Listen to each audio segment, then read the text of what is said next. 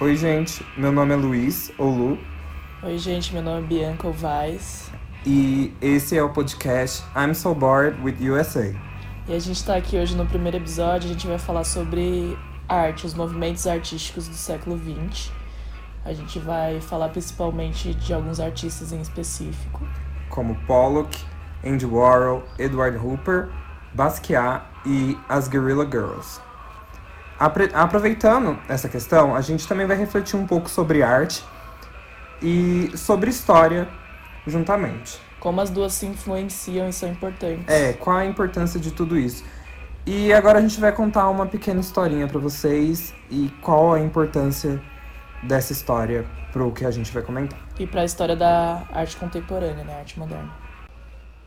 Em 1917, a Sociedade Independente de Artistas Americanos é, começa a enviar obras para as galerias para elas serem expostas. Só que tinha um grupo de críticos que avaliavam ou não se a obra ia ser é, é, apresentada no, na galeria. E Marcel Duchamp, num pseudônimo, envia uma obra, o Mictório, né? Conhecido e assinado por ele, que hoje ficou conhecido como a fonte, né? De Fontaine. E é, esse grupo de críticos ele não de, eles não deixam que essa que o Mictório fosse apresentado na, na galeria, né? Eles são ele bar, eles barram essa obra de arte. E isso deixa o Duchamp furioso e o grupo que andava com ele também. E também leva a reflexões por ter sido barrado. O que seria arte então? E não só isso. O, a fonte é um marco para a arte, principalmente a arte moderna, porque ela tira o status de engrandecedor, é, de enobrecedor, é, enobrecedor da arte, monumental, aquela coisa de fascínio de você ficar olhando por horas, porque é um mictório. É seja... um objeto comum, né? E esse isso que é a inovação que do Champ traz, os ready-made, são aqueles objetos comuns que ao apropriado pelo artista, se torna uma obra de arte, né? Se torna engrandecedor. E aí suscita aqueles questionamentos, né? O que é uma obra de arte, o que é a arte. Sim. E a questão aqui não é nem discutir o que é arte ou não, mas sim a importância do artista refletir sobre arte e o papel ativo também do observador nesse processo. E arte, e sendo estudada por história, é um objeto muito importante. Através dos artistas você consegue ter uma noção do do contexto que ele estava sendo inserido, das mudanças históricas que, que aconteciam naquela época, né? A arte é uma reflexão de todo um contexto que ela estava inserida, em contexto histórico, a cultural. vida, o cotidiano daquelas pessoas. Muitos deles estavam inseridos em meios undergrounds, outros tinham problemas pessoais que também vêm à tona. Então é muito importante. E outro, outro aspecto que a gente tem que dar destaque é que essas artes estão, no, estão nos museus. Então elas estão presentes até hoje. É importante a gente entender esses artistas. É, e os museus são espaços muitas, muitas vezes que recebem financiamento do Estado, financiamento privado. Ou seja, é uma memória que a gente quer preservar e o ambiente de memória é um ambiente de disputa. Então arte e história tem tudo a ver. Estão conectadas. Estão conectadas. Então é importante refletir sobre a vida desses artistas, a obra, o que eles desejavam passar, o quanto do tempo deles eles conseguem trazer uma pequena representação do, do tempo deles. Então cada um traz uma perspectiva do seu tempo. Logicamente, eles não têm uma definição do tempo deles, mas a gente consegue ter pequenas nuances do que significou a partir da arte. Então a arte é um objeto muito importante. A arte é uma reflexão do artista e, querendo ou não, a reflexão do artista é a reflexão do momento que ele está inserido historicamente, né? Então a arte, ela tem esse caráter histórico, ela é um objeto que traz significados, assim, do contexto que ele estava hum. inserido. Ela é social, ela é técnica, ela reflete o que o artista passava no momento, o meio que ele circulava. E ela própria circula, circula no museu, circula em casas de de pessoas endinheiradas que conseguiam comprar essa arte. E ela e... toca o telespectador, né? Quem tá lá observando aquilo. Ela faz ele se remeter a si mesmo, sabe? Olhar é um processo si mesmo. ativo do observador. É um processo ativo, né? Ele cons consegue ter uma consciência do que ele tá vivendo, da época histórica dele também, através de uma obra de arte. É uma coisa bem. Enfim, o, a importância do Duchamp, então, foi essa quebra com, com o sagrado na arte, que a gente vai ver mais tarde com o, a pop art, que em grande parte a arte se torna mercadoria. Então é uma grande quebra, é as pessoas famosas, é a grande é a reprodução em alta escala de imagens. É, essa obra é meio que como se fosse um marco, né, para uma transição de uma arte contemporânea moderna. Sim. Uma coisa que não, nunca tinha sido feita antes, sabe? Então é uma quebra com, com o padrão de arte que, que havia sendo, né? E reflete no Basquiat, quando ele começa a questionar a questão da presença do negro na arte, a violência que sofre o povo negro. Então a arte também é um espaço de você discutir questões sociais, é um espaço da arte inovar dentro da própria arte, de trazer o um movimento com o modernismo, as inovações de técnicas que o Pollock impõe ali mesmo. E as próprias Guerrilla Girls também fazem essa crítica institucional uhum. que começa com o Duchamp. Não, quer dizer, não, não, sei se começa com o Duchamp, mas ele é um grande marco. E as Guerrilla Girls começam a se perguntar qual é o papel da mulher nisso tudo. Então é disso que a gente vai abordar um pouco e é essa a importância da Fontaine do Duchamp. Além do Duchamp também ser do dadaísmo, né? E o dadaísmo ser um e ele também, o Duchamp principalmente ser um dos grandes influentes desses artistas que a gente vai falar. É, eles se inspiravam muito em Duchamp nas suas obras. E o dadaísmo é a própria crítica desse racionalismo que levou à guerra, né? Então, é uma visão não tão boa dessa modernidade que vivíamos. E muitos desses artistas traziam uma visão não tão boa ou caótica dessa modernidade. É, e agora a gente vai falar um pouco do contexto histórico que estavam inseridos esses artistas que a gente vai retratar. É, era um contexto de pós Primeira e Segunda Guerra Mundial e de Guerra Fria, né, que eles se encontravam. Lembrando e... que os Estados Unidos participou das duas guerras, né, principalmente a segunda e teve toda aquela coisa da bomba atômica, é, da destruição, o, a morte humana, o massacre foi elevado a outro nível e civis foram mortos, foram mortos pela guerra. Então uma grande desesperança com a humanidade. E o, os Estados Unidos era o principal culpado, né? Todo mundo apontava o dedo para os Estados Unidos, ainda mais depois da Guerra do Vietnã também, que estava acontecendo. É, então. E aí os Estados Unidos estava na questão central, né? Desses dois, desses dois guerras. E os e Estados do... Unidos também despontou como potência após a, a Segunda Guerra Mundial. Tanto que o, o modo de vida deles começou a ser vendido para o mundo. O American Way of Life, a, a indústria dos Estados Unidos, que também já era grande anteriormente, cresceu ainda mais, expandiu mercados e o capitalismo surgiu como a grande ideologia do, a, do mundo. Global. Apesar de haver um concorrente que é o, o socialismo da União, Soviética. da União Soviética. Então inicia o contexto de Guerra Fria. É, e esses artistas estavam inseridos nesse contexto, esse contexto que era o quê? Inseguro, insegurança, ninguém sabia é, o que ia acontecer. O pessoal estava ressentido das guerras, eles estavam com medo. Tipo, o, a preocupação principal era isso nunca mais se repetir, sabe? Tipo, esse medo de esse massacre se repetir, acontecer de novo. E os artistas sentiam isso. Tanto é que várias obras, geralmente quando a gente é, bate o olho, a gente sente essa, essa questão de insegurança, de medo, de preocupação né, com, com o futuro. Mas ao mesmo tempo havia um grande deslumbramento pela possibilidade que o dinheiro dava à pessoa. E surgiam novos produtos no mercado, como a Coca-Cola, liquidificadores, geladeiras e o ideal de família americano. Então tudo isso a arte vai captando. E a industrialização, as revoluções industriais. O cinema tem um papel importantíssimo também né, nesse contexto. E, e isso tudo a arte vai digerir principalmente na pop art e em outros movimentos que a gente vai ver também. Então todo esse caos, esse movimento da a mecanização, urbano, a produtividade, a mudança do, do cotidiano dessas pessoas e de certa forma essa arte é, é um, um bom objeto para entender tudo isso. É, o interessante também é o núcleo familiar da época, que é, a mulher estava tomando as decisões mas dentro de casa, porque os maridos tinham ido para a guerra, tinham morrido na, na guerra ou tinham ficado debilitados, né? E quem estava tomando as decisões no núcleo familiar e era o público-alvo da produção e do, das propagandas eram principalmente as mulheres da época. Então, iniciando aqui, eu vou começar falando do hiperrealismo, ou realismo americano, ou fotorrealismo, um movimento que surge no fim dos anos 1960 principalmente em Nova York e na Califórnia. É, esse movimento ele retoma o realismo na arte contemporânea. Ele é o contrário do minimalismo e das formas abstratas de arte.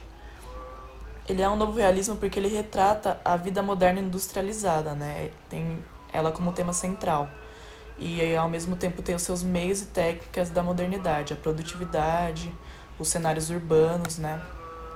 E fotorrealismo por quê? Porque os quadros têm uma precisão de uma fotografia. Eles eram bem aguçados. Então, um dos principais artistas desse movimento, acho que o principal é o Edward Hopper. Ele nasceu em Nova York em 1882 e morreu em 1967. É, ele retratava principalmente paisagens urbanas com temas cotidianos, é, tratava estações de gasolina, hotéis, escritórios, ferrovias, ruas vazias. É, temas comuns para realmente tocar e se simpatizar com o um observador. O próprio cinema também, né, que foi o boom da época e retratava as pessoas nesses novos espaços, bares, cafeterias e também o período noturno, né, que veio com, com essa nova modernidade, a luz e um novo ritmo da vida. As pessoas agora não era só o dia trabalhando, mas também podiam trabalhar à noite ou estender e curtirem a noite, bebendo, andando, passeando. Sim, é essa vida noturna, né? E a, tinha características também de dos tons escuros, né? De retratar esses tons escuros para apresentar a vida, a vida moderna como algo tedioso, como repetitivo, algo sempre igual. E geralmente ele também queria passar essas máquinas e construções numa visão enigmática, numa visão mística, né? Para realmente instigar o observador. As pessoas também, retratadas por ele, geralmente têm um, um tom obscuro, né? Querem transmitir essa solidão do mundo moderno, aquela dificuldade de comunicação verbal.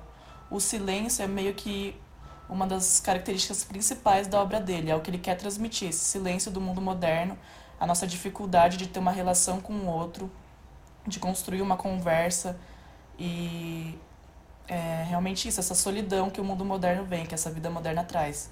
É, são obras melancólicas que querem mostrar essa distância é, entre, os, entre o telespectador, entre as pessoas que estão dentro da obra também, retratadas por ele. É, a dificuldade de troca, que o mundo é finito, finito, mas o silêncio é infinito, né? Essa ideia que ele quer passar. É, alguns referem a obra dele como o que ele queria relatar o visível e absorver o inaudível ele era contrário aos futuristas, né? Ele queria apresentar um limite da modernidade, os seus aspectos negativos que vinham com, com a vida moderna. A luminosidade para ele também é sempre é, algo sombrio, né? A luz elétrica dos estabelecimentos quer transmitir uma ilusão de mistério, de escuridão, de solidão, frio, em contraste com a luz solar, que ele era fascinado pela luz solar, para ele era uma coisa transcendental que iluminava mesmo o ambiente, a alma das pessoas. Tanto é que é, nas suas obras, os personagens que admiravam a luz, eles realmente estavam lá venerando aquela luz, né? Tanto é que o quadro People in the Sun, de 1960, as pessoas estão sentadas mesmo olhando cegamente para a luz, né? admirando a luz. E ele quer retratar realmente isso, a, a obsessão dele. É, no quadro Night Windows, de 1928, ele quer inserir o observador como espectador da cena mesmo. Parece que a gente está lá na janela do outro lado da rua assistindo a mulher, né? Uma espécie de voyeurismo, né? Uma observação de maneira sexual da cena, algo o espectador de algo íntimo, né? Como se a gente estivesse meio que atrapalhando a moça. Em Night Out de 1942, é uma das pinturas mais conhecidas dos Estados Unidos e do século XX. O jogo de luz do quadro te leva a observar a lanchonete, né, como ponto central. Parece que as pessoas que estão lá, a luminosidade, o ambiente realmente leva o seu olho a ver aquele lugar. um contraste com a rua, né? Que é um, um aspecto sombrio, misterioso.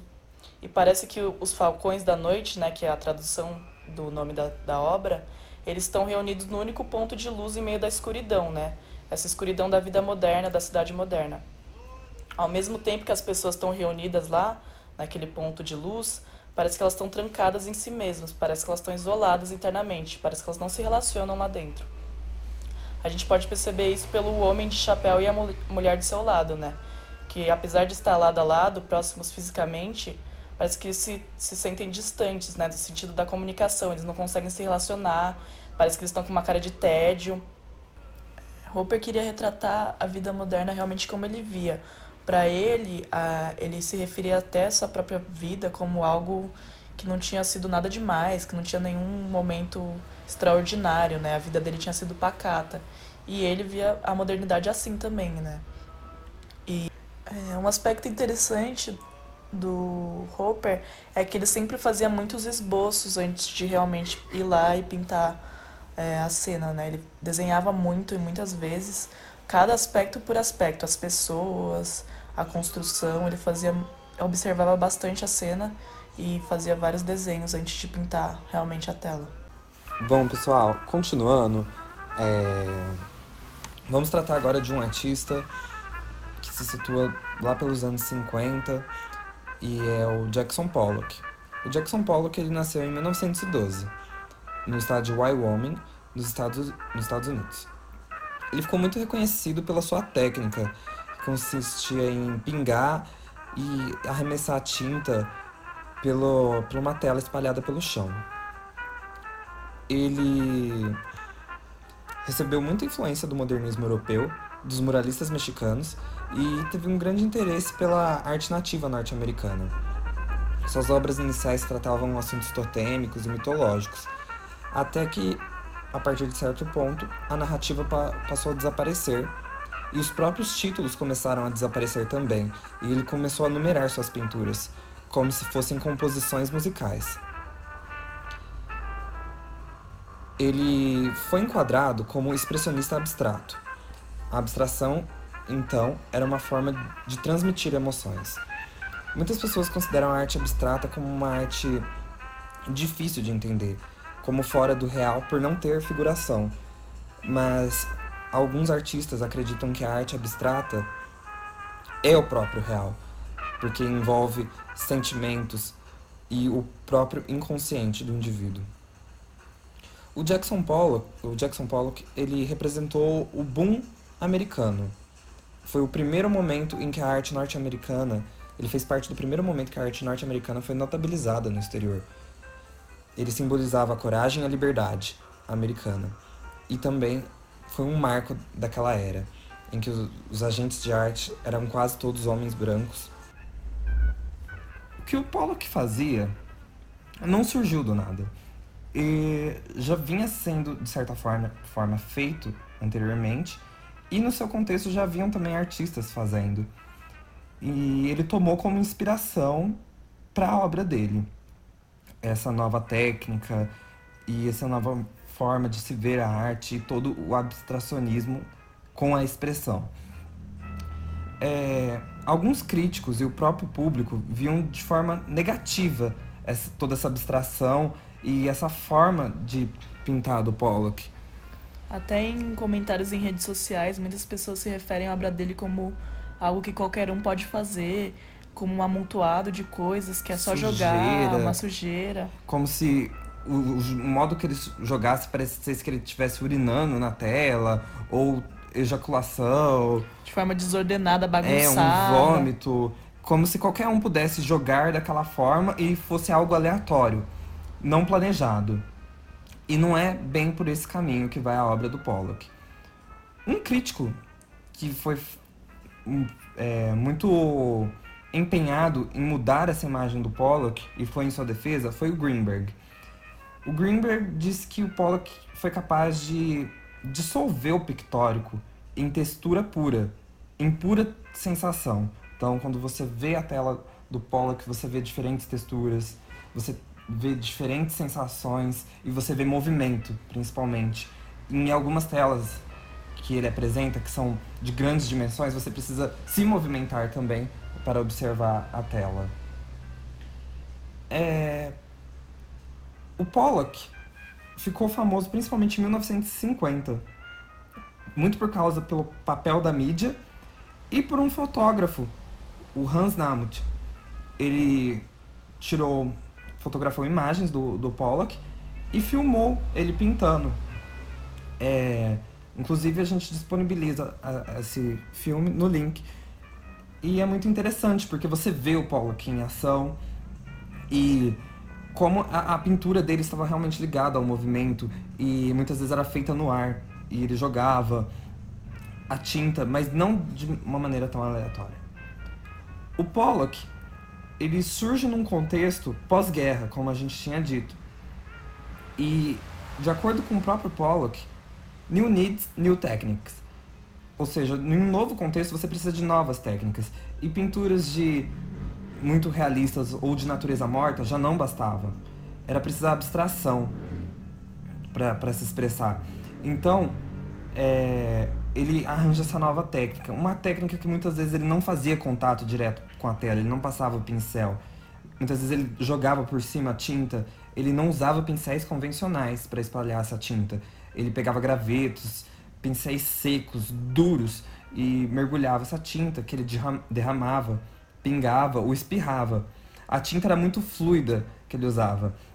Então ele desenhava nesse espaço e a pintura muitas vezes acontecia no ar. É possível você ver o movimento do artista junto com, com essa tinta e cada forma que ele pintava. Muitas vezes algumas tinham movimentos, outras são mais paradas, com pequenos pingos, diferentes texturas, com camadas mais grossas de, de tinta se sobrepondo umas às outras. Então eram essas formas ritmas é, camadas espessas que se sobrepõem originais, que tornava o, que ele estava pintando anteriormente muitas vezes indistinguível. Ele jogava também bitucas de cigarro, outras coisas, cabelo, objetos nos quadros. Resto de vidro, areia, barbante, espátula, faca, que ele passava para modular o que ele estava fazendo, palito, prego, tudo isso misturado na pintura. E não havia um esboço de antecedência. Mas também não era só pintar por vontade própria. Havia um grau considerável de controle nesse fluxo de tinta e distribuição de cor. Ele sabia os movimentos e quais ferramentas de, e tintas usar para produzir certos resultados. Ele mesmo classificava a obra dele como energia em movimento tornado visível, ou memórias presas em espaço. É, muitas pessoas se referem a ele como o pai do action painting, né, que era o gestualismo, aquele o movimento, todo o movimento que vinha antes da tinta cair da tela, né? Essa era a técnica dele. O gestualismo, o expressionismo corporal mesmo é do artista. O, o próprio artista se movimentando. Não é, não é que a, que a pintura se movimenta, assim, você consegue perceber um movimento na pintura. Mas você vê que o artista se movimentou para fazer aquele movimento. E isso é, é a grande questão no, no Pollock. É a questão gestual do corpo, da expressão do artista que é a arte, né? O Pollock também é tensão entre planejamento e acidente. A gravidade para ele tinha grande peso. E o acaso também tem, tem um papel importante. Quando ele pinga, aonde vai cair aquilo, é o acaso agindo junto com a gravidade. Isso é muito importante. Porque para o Pollock também tinha a questão do consciente e o inconsciente presentes. É ação e pensamento. Então, tudo isso torna a obra dele um emaranhado sem fim. O Pollock é realmente trazer isso intrínseco ao humano. Essa consciência e inconsciência, esse todo esse sentimento ambíguo presente dentro de nós. Muitos falam que Pollock destruiu a pintura, mas ele não destruiu a pintura da forma como era feita. Ele destruiu um sentido que a pintura tomou, um sentido de grande progressão, de movimentos, é, um movimento se sobrepondo ao outro. Não, para ele era outro, outra questão. Então o Pollock não, não é simplesmente esse, essa aleatoriedade que a gente fala. Ele sabia o que estava fazendo. E o que ele valorizava era a forma livre. Pollock ele foi acometido por alcoolismo durante a vida e acabou morrendo de forma trágica num acidente de carro em 1956. Então, continuando com os movimentos artísticos, a gente vai falar um pouquinho mais sobre a pop art.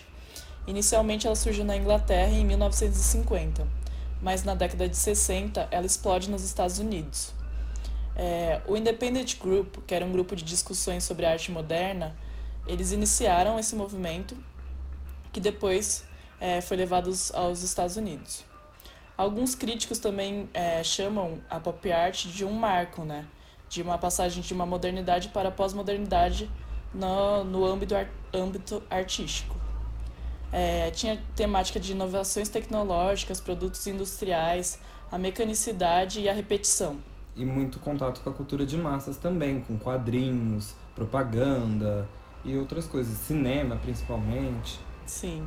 E é aquele momento também que a arte ela se desloca dos museus da, das galerias e vai também para as ruas, para os becos, para as massas populares, através da mídia e dos meios sociais. O próprio War Warhol diz que a Coca-Cola abriu a possibilidade de um produto ser consumido por todas as classes.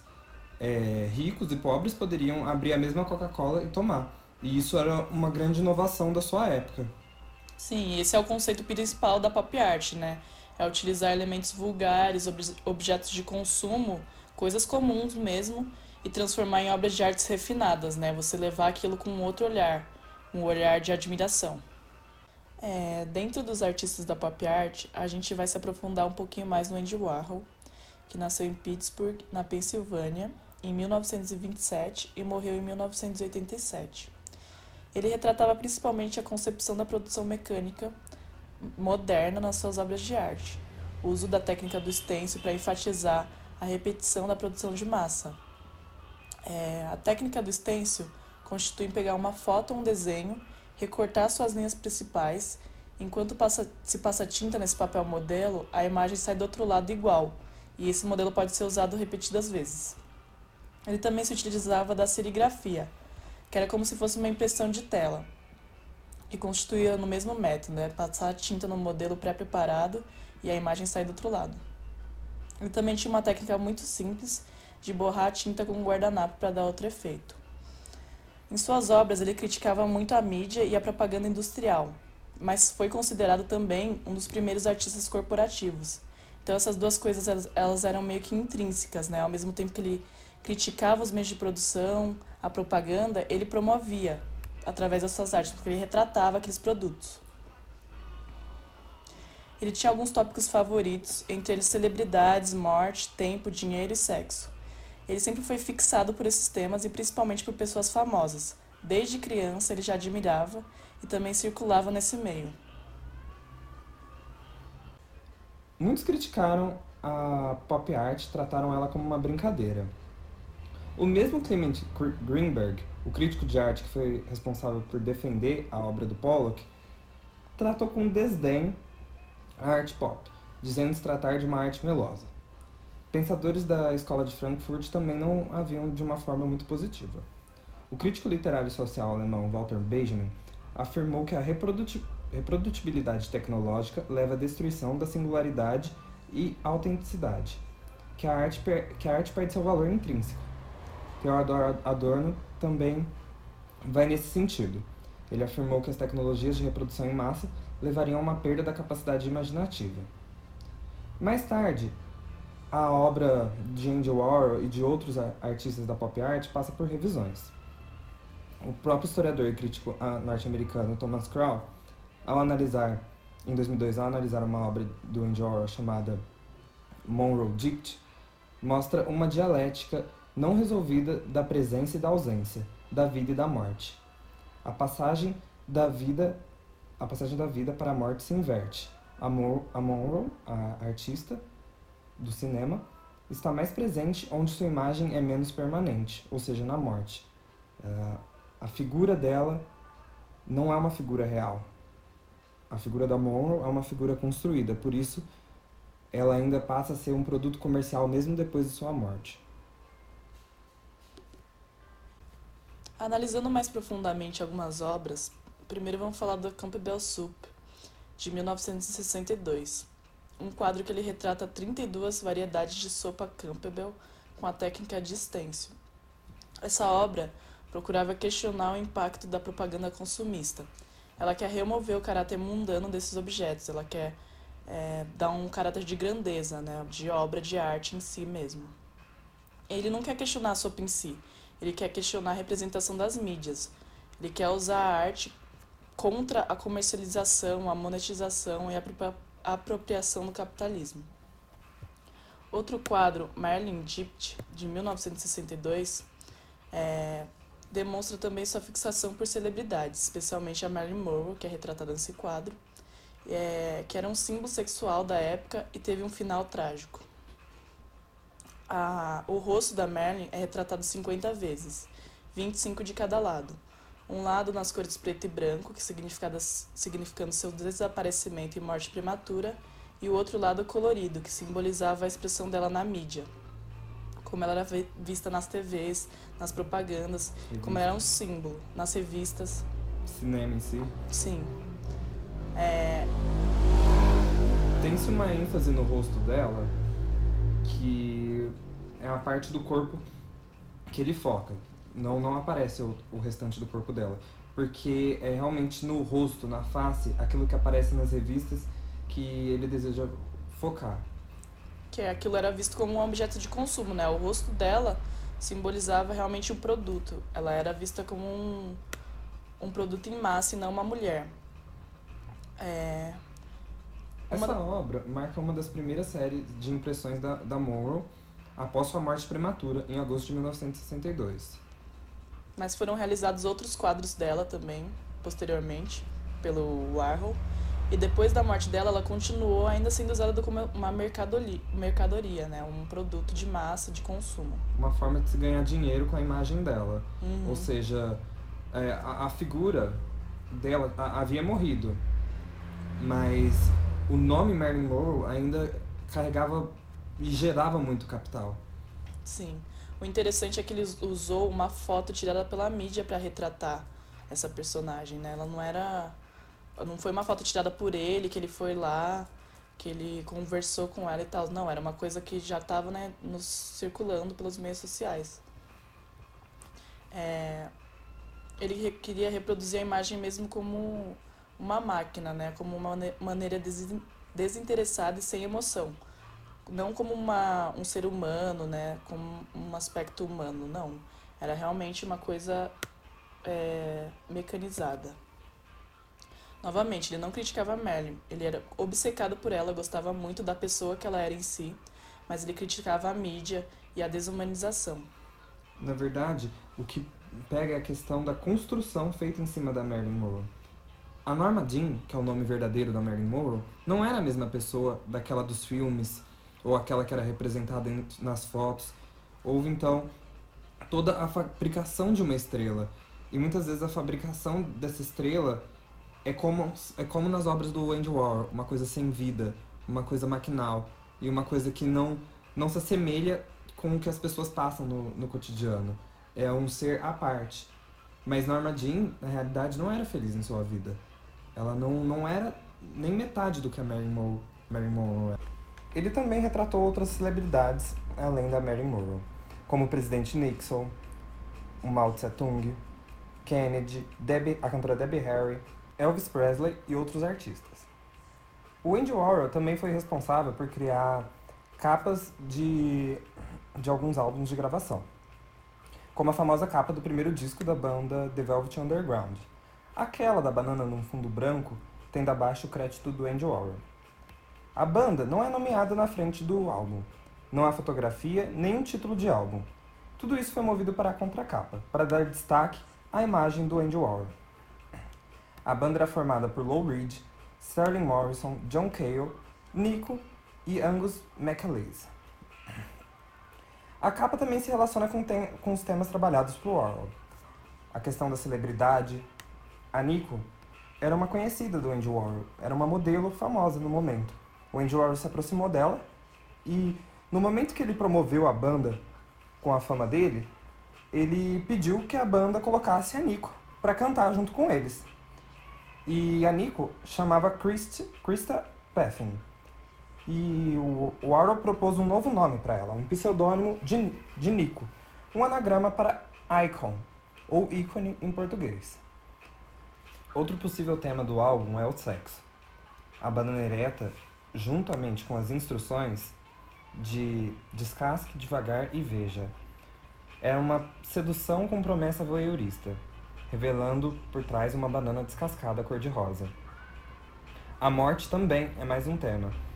A banana mostra a própria morte e a decadência abertamente, à medida que ela se escurece e encolhe com a idade.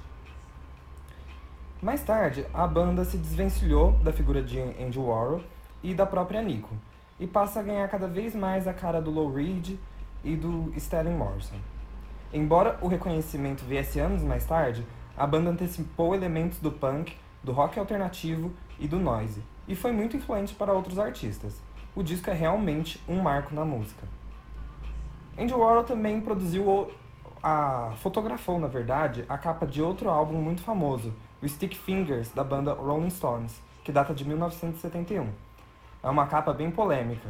Ela apresentava somente a cintura de um rapaz usando uma calça jeans com sua região fálica bem marcada e apresentava um, um zíper que você poderia puxar e atrás você via um, um homem de cueca. A fotografia é de autoria do Andy Warhol. Ele fotografou diversos modelos até de decidir qual deles escolheria.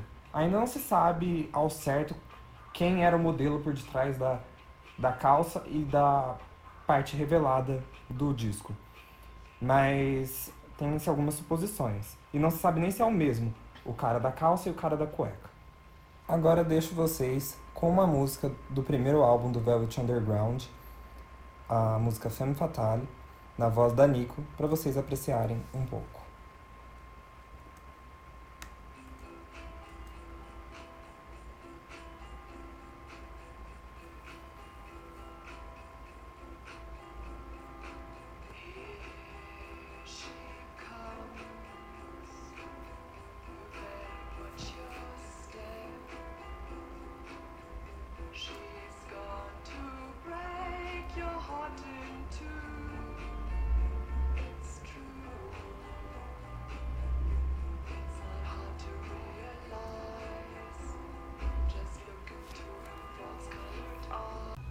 Bom, agora vamos falar um pouquinho mais sobre Jean-Michel Basquiat, que nasceu em 1960 e morreu em 1988.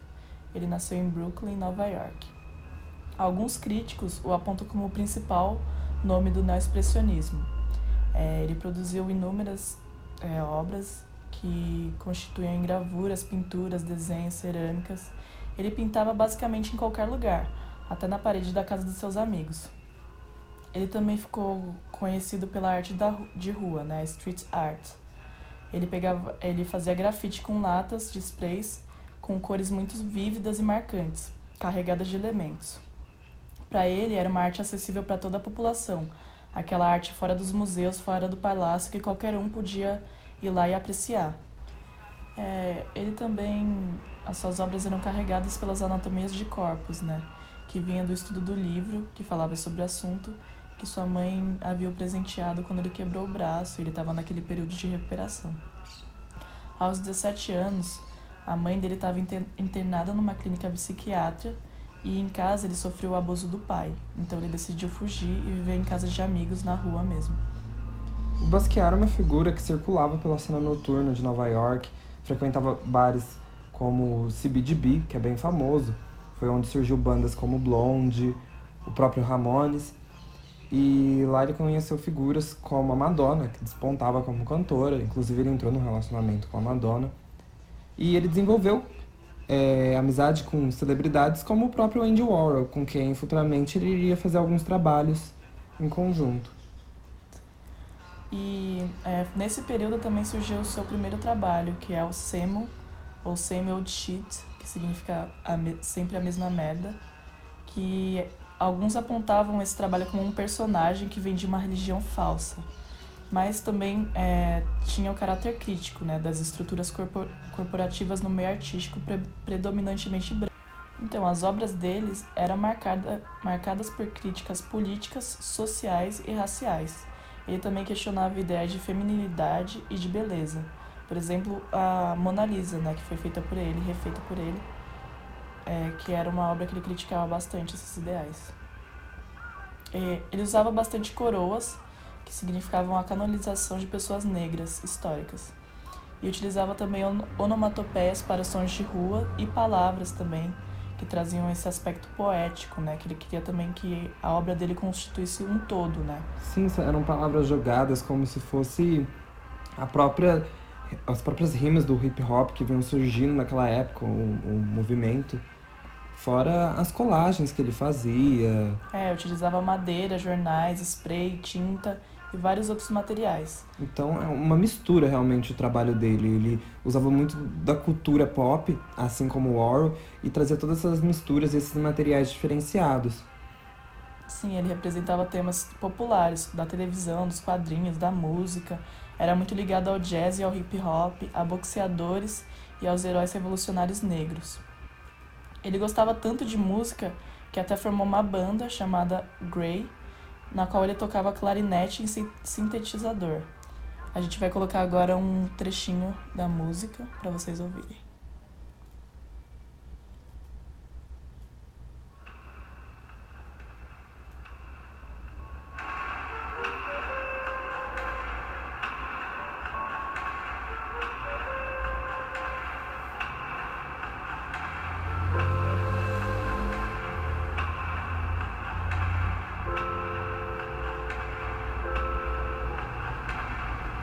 Bem experimental, como vocês podem ver. Ouvir, na verdade.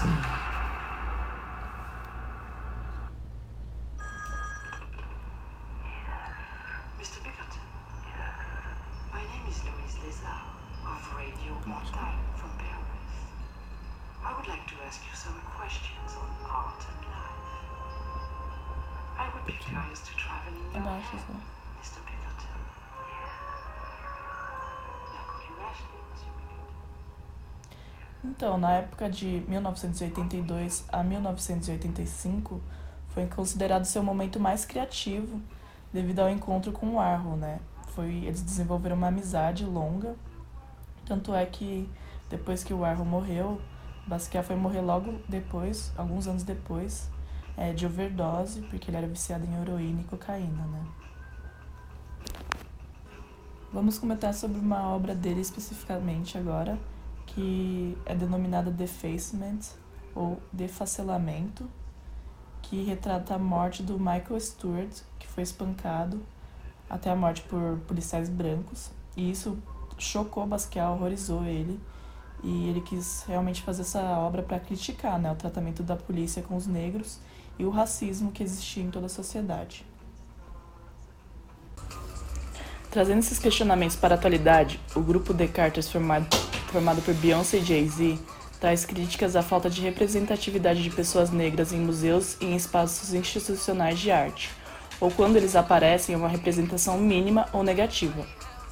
Agora a gente vai podem ficar com um trecho da música Ape Shit de 2018.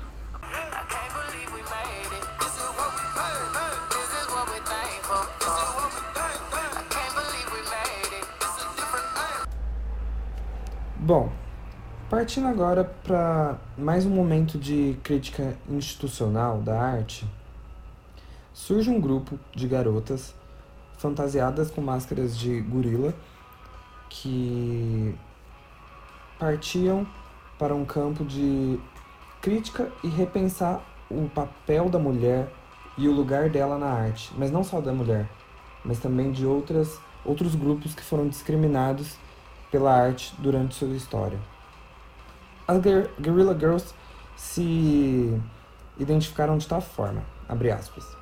Guerrilla Girls são um bando de artistas mulheres que usam máscaras de gorila, usam os nomes de grandes artistas mortas e protestam contra a discriminação no mundo das artes. Então, o, o feminismo pautando essas reflexões para entender qual o papel das mulheres nessas instituições, como os museus, exposições, e as outras minorias sociais, onde elas estão também? Que tipo de instituições são essas? Elas são representativas de fato? e que tipo de arte nós valorizamos. Então, elas trazem realmente a reflexão. Essa crítica ao, ao patriarcado, essa corporação branca e masculina que historicamente se constituiu nesses espaços reservados à arte e à memória dessa arte. Elas realizam pesquisas extensivas de coleções, de exposições, de museus e apresentam dados refletindo sobre questões, sobre todas as questões com humor e ironia nos países por onde elas passam. Então, nos faz pensar assim sobre o espaço dessas pessoas, qual a memória que a gente quer ter na arte. É, e tudo isso tem uma relação muito forte com história. Os museus são espaços realmente de memória, de história do, do país. Você guarda não só obras de arte, você guarda restos de animais que já existiram e outras coisas.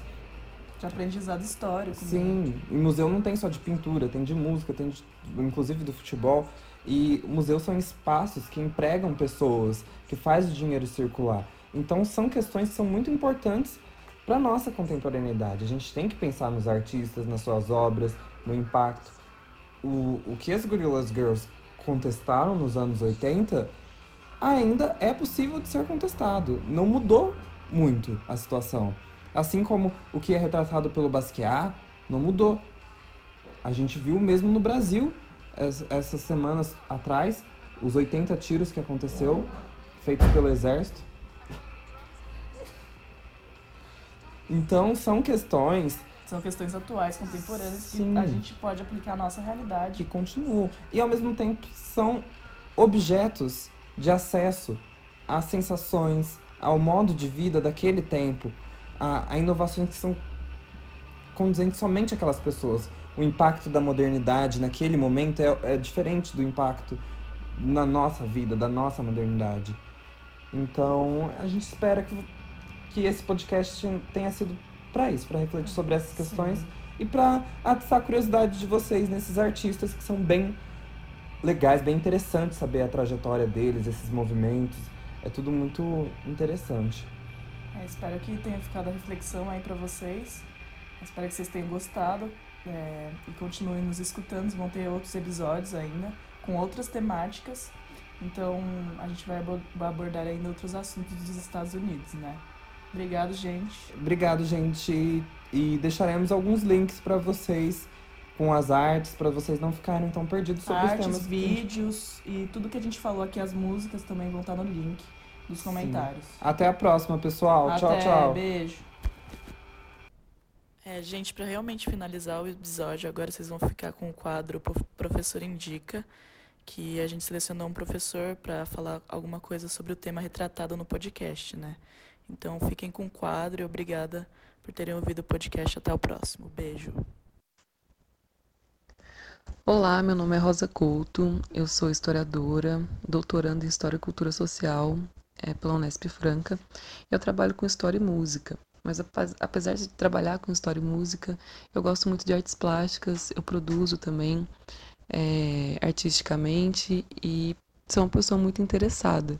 E um dos artistas que eu mais gosto eu acredito que é o Jean-Michel Basquiat, né, que foi um artista plástico nova-iorquino que produziu principalmente na década de 70 e 80. E uma das coisas que eu acho mais importantes falar sobre o Basquiat é que ele foi um dos principais nomes do, do que foi né, a movimentação cultural na década de 70 e 80 em Nova York, a relação dele com a pop art, enfim. E, eu acredito que está tudo relacionado com o fato de ele ser um homem negro de origem caribenha vivendo em Nova York, né? Nova York, apesar de ser uma cidade extremamente aberta e composta por imigrantes, é, ainda é uma cidade que, como, é, como todas as, como grande parte das cidades no mundo, ainda coloca, colocam os negros, e principalmente no caso de Nova York, esses negros de origem caribenha, em situação de exclusão social, né? Então ele, o pai dele era haitiano, a mãe dele era porto-riquenha, e ele cresceu e foi criado no Brooklyn, que naquela época era um, um local que é muito diferente do que é o Brooklyn hoje em dia, em Nova York, né, que passou por um processo de gentrificação muito forte, a cidade passou por um processo de, de reorganização, de reengenharia muito intenso, E, mas naquela época, Nova York era uma cidade muito mais violenta, suja, desorganizada, enfim. E o Brooklyn era um lugar bem mais perigoso, né? Enfim, ele cresceu nesse ambiente e começou a frequentar espaços em Manhattan, que é o grande centro econômico né, e artístico da cidade de Nova York. E uma das coisas que eu acho importante dizer é a relação dele com o grafite, né, ou com picho, melhor dizendo, porque ele começa a pichar é, principalmente próximo a galerias, a importantes galerias em Manhattan, e é um picho que não é exatamente relacionado com o grafite, aquela linguagem mais artística que as pessoas estavam como que o mercado de arte estava começando a assimilar. Então o grafite nesse período ele estava sendo assimilado e sendo digerido pelo mercado e sendo considerado uma coisa interessante para o mercado de artes. E o, e o Basquiat vai lá e começa a simplesmente pichar mesmo, fazer esse picho mais cru. E quando ele começa a pintar em telas, né? Ele, ele experimenta em diversos suportes, né? Desde, desde pneus, pedaços de madeira, portas, geladeiras e tal. Ele pichava, ele, ele rabiscava e ele pintava em, em diversos suportes, experimentava diversos suportes. E quando ele começa a pintar em telas, ele traz toda essa estética das ruas, do picho, né? Do rabisco, vamos dizer assim, para as telas dele. E, e quando ele conhece o Andy Warhol, que eu acho que é uma das maiores é, influências dele e eles se eles se influenciaram mutuamente, né? E ele então ele tem uma relação muito forte com o movimento da pop art, que eu acho que uma das maiores características é justamente forçar ou questionar esses limites entre o que é obra de arte, o que é a vida concreta, o que é o produto, o que é a mercadoria e o que é a arte, né? trazer esses questionamentos. Eu acho que um, uma, das maiores, uma das maiores referenciais da pop art na obra do, do, do Basquiat é justamente trazer essa questão do comentário social. Né, que no Basquiat é muito forte, que eu acho que é uma das, uma das coisas que fazem com que a obra dele tenha que tenha uma característica crítica muito forte. Então, é, as figuras que ele retrata, o traço que ele traz, as sobreposições de, de planos, os temas que são temas urbanos. Então, ele trata de violência policial, ele trata da situação dos negros, ele retrata ícones, ícones negros, mas de uma forma muito peculiar. As figuras que ele retrata não são figuras é, qualquer, não são, não são figuras. Ele, ele retrata de um jeito que as figuras parecem seres fantasmagóricos, que parecem seres monstruosos, né? E todas as pinturas dele têm essa característica caótica né, que demonstra tanto um caos urbano, mas também eu acredito que que demonstra uma certa agonia, né, uma certa descrença no social, uma, uma certa descrença é, nas lutas que antes eram importantes na década de 60. É muito interessante pontuar a obra dele com relação ao que foi a década de 60, né? Tanto os movimentos contraculturais quanto essa esperança da revolução iminente, né? Eu acho que o Basquiat traz uma certa agonia, né? Ao mesmo tempo muito carregada de crítica. E e com esses comentários sociais, então era uma pessoa que trazia o que ele vivia, né? Que trazia o que trazia para as obras o que ele via na, na televisão, o que ele via nas revistas e ao mesmo tempo coisas que ele vivia que eu acho que são de grande valor considerando a origem e a posição social que ele assumia. A questão é que a própria vida dele em si e o que ele produzia acabam trazendo esse grande questionamento do que é o mercado de artes, né? Porque ele acabou se tornando é, um dos maiores nomes, um dos maiores é, vendedores de quadros, vamos dizer assim.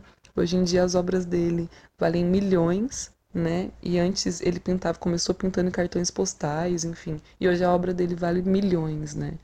Que é um, que é um movimento, né? Que é muito interessante de se pensar de como essas, essas obras são apropriadas, como elas entram no cânone, etc.